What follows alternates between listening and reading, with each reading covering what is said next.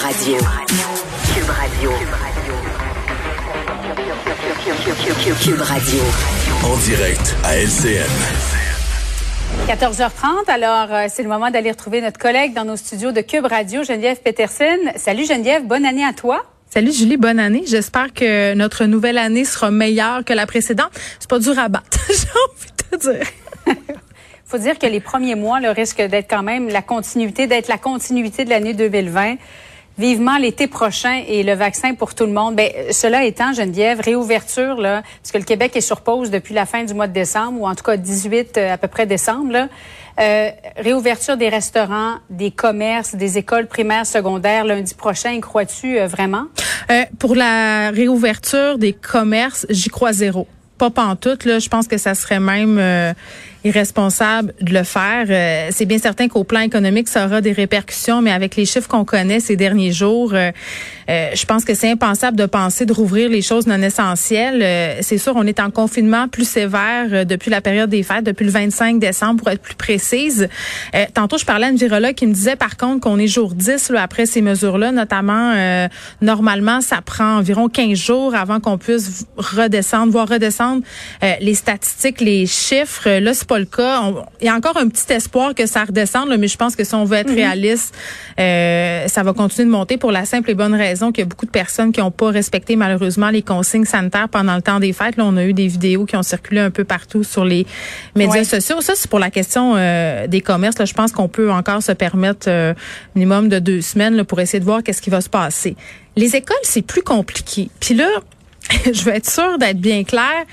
Moi, je, suis vraiment mitigée par rapport aux écoles parce que d'un côté, euh, il y a une partie de moi qui aimerait beaucoup ça que ça rouvre, hein, parce qu'on se rappelle du printemps comment ça a été difficile et pour nous, mais surtout pour les enfants d'être coupés de leurs amis. Euh, l'école à distance, c'est pas facile pour eux, pour les profs aussi, hein, c'est quand même assez difficile euh, de s'adapter. Donc, c'est sûr qu'il y a une partie de moi, la partie parent, là, j'ai envie de te dire qu'il aurait bien envie que ça rouvre le 11 janvier tel que convenu. Euh, J'entendais par ailleurs tantôt Jean-François Roberge que dire pour que pour le moment, il n'y avait pas de changement de plan. Euh, suivait la situation de très près.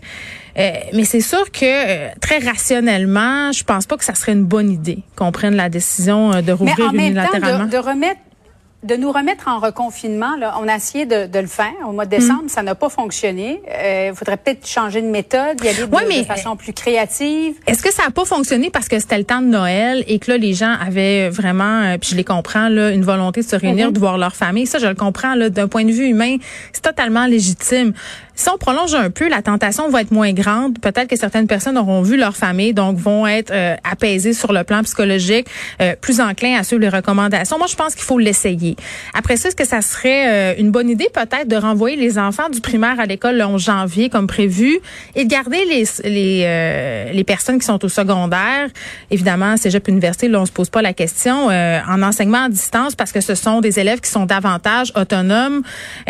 moi, c'est plutôt vers ce scénario-là que je serais tentée de regarder. Je pense que c'est peut-être ça qu'on va nous annoncer dans les prochains jours parce qu'au primaire, euh, tu sais, pour les enfants de 5-6e année, ça peut être jouable, mais pour les enfants de maternelle, moi, mon fils a 5 ans, euh, c'est bien certain que l'enseignement en ligne, c'est pas l'idéal. Ben oui, puis on n'a toujours pas réglé la question de la ventilation non plus là. Ben on l'a pas réglé. On aurait pu profiter de la pause des fêtes euh, pour le faire. Mhm. Moi, honnêtement, Julie, je me demande vraiment qu'est-ce qu'on attend là à l'Organisation mondiale de la santé. On nous parle des aérosols depuis l'été passé au gouvernement. Pourquoi on est encore aussi frileux à, à, régler la question de la ventilation, à remettre à César ce qui est à César, c'est-à-dire la question des aérosols? Il faut la prendre en considération. Il y a de la contamination qui est plus importante que l'on pensait au départ à ce niveau-là. Euh, pourquoi on le fait pas? Parce que ça ça coûte cher. Il y a des écoles anglophones qui ont, qui ont des purificateurs d'air, qui ont des, des mesures qui ont été mises en place euh, déjà. Nous, on refuse des purificateurs d'air offerts par des fondations.